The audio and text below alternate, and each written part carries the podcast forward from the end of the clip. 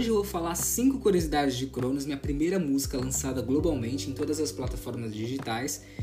E vamos logo direto para a primeira. Cronos foi escrita por mim em agosto de 2021, ano passado, no meu próprio quarto mesmo, na Baixada Santista. O processo de composição da letra durou dois dias e meio e a música ela é dividida em três grandes atos que estão intercalados dentro da faixa, então vocês vão conseguir ver de forma bem nítida, tá? Então verso, refrão, tem um poeminha, enfim, tem um discurso aí no meio. É, como Cronos é sobre tempo, há uma cronologia na letra, então escutem até o último segundo de Cronos. Bom, a segunda curiosidade é que além de eu ser um intérprete de Cronos, eu ainda toco todos os instrumentos da faixa, sendo os analógicos e também os em formatos MIDI, né, no teclado MIDI. Assim eu assino toda a produção musical de Cronos.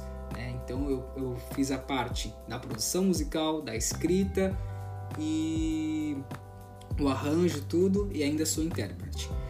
A terceira curiosidade é que Cronos foi inspirado em diversos ramos da cultura pop de variadas décadas.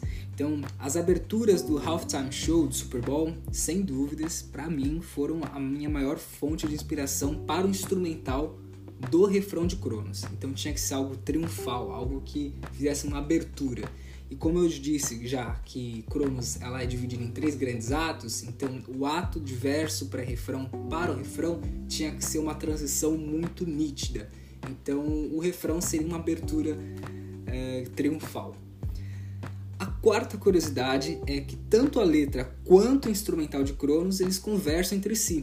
Então o que eu quero dizer com isso é que o instrumental também tem um sentido, ele também carrega um sentido junto à letra e a esses três atos que eu falei.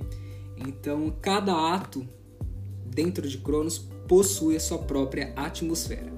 E, e para mim, né, o tempo é algo muito controverso. Então, o verso ele tem uma atmosfera bem diferente da atmosfera do refrão. Então, a gente, vocês vão conseguir ver explicitamente o diálogo entre a letra e o instrumental. Tá? Algo muito bem articulado, foi muito bem pensado isso.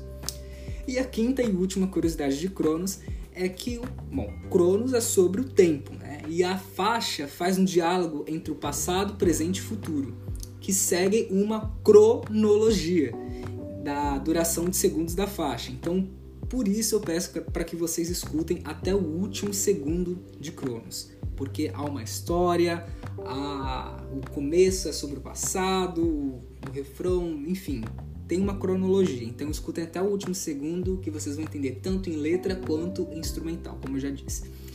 E além de ser um diálogo entre letra e instrumental, como eu já havia falado, passado, presente e futuro, a letra também é um diálogo entre Cronos, o deus do tempo, e Eros, que representa as vontades humanas. Então, essa seria, digamos assim, o principal da faixa temática principal da faixa. Então, essas são as cinco curiosidades de Cronos, minha primeira música lançada nas plataformas digitais globais e eu espero que vocês curtam dia 4 de, do, de fevereiro de 2022. Até mais!